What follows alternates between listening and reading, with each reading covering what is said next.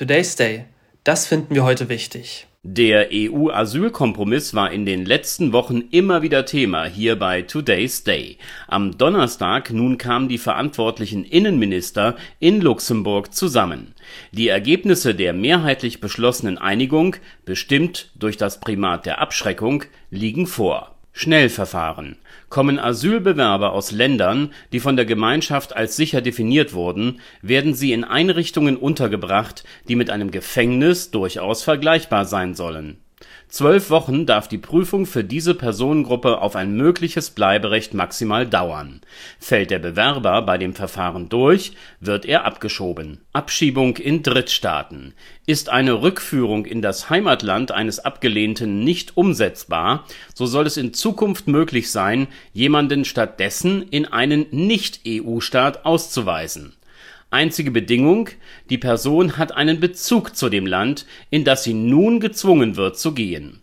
Ein solcher liegt bereits dann vor, wenn man den entsprechenden Drittstaat auf der Flucht durchreist hat. Solidarität Bislang waren Staaten an den EU-Außengrenzen stark durch den Zustrom von Flüchtlingen belastet.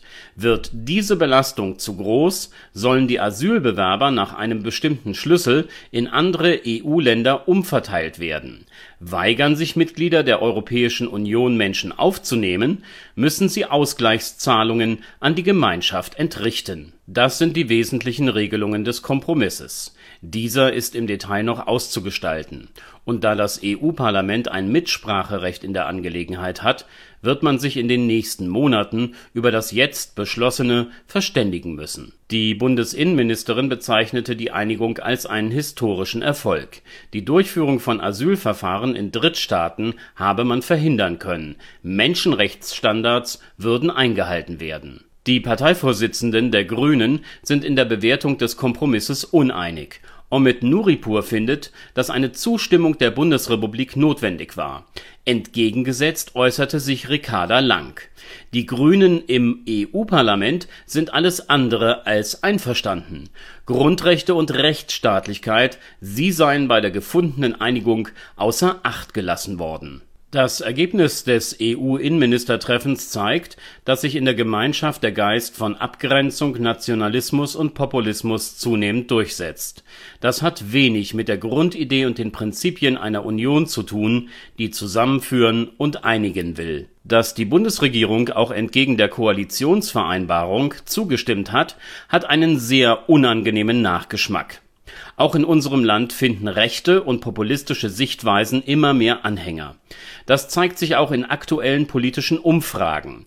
Diesen Kräften gegenüber einzuknicken, hier und in Europa, ist kein Zeichen von Stärke und schon gar kein Postulat eines Bewahrens dessen, wofür die Bundesrepublik steht. Freiheits- und Menschenrechte sowie Rechtsstaatlichkeit dürfen nie in Frage gestellt werden, sind niemals Verhandlungsmasse meine grundsätzliche Auffassung: Allen Menschen steht es zu, dorthin zu gehen, wo sie leben möchten.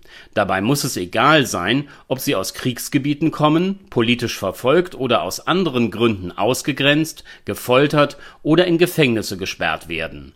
Auf ein besseres Leben zu hoffen, ist ebenso für mich ein guter Grund, sich auf den Weg dorthin zu machen, wo die Chancen für den Einzelnen und seine Familie besser sind auch vor diesem Hintergrund ist das politische Ergebnis von Luxemburg für mich nur eines, ein Beispiel unerträglicher Abschreckungspolitik. Langfristig wird dieses Konzept nicht tragfähig sein. Today's Day, ein Projekt von netkiosk.digital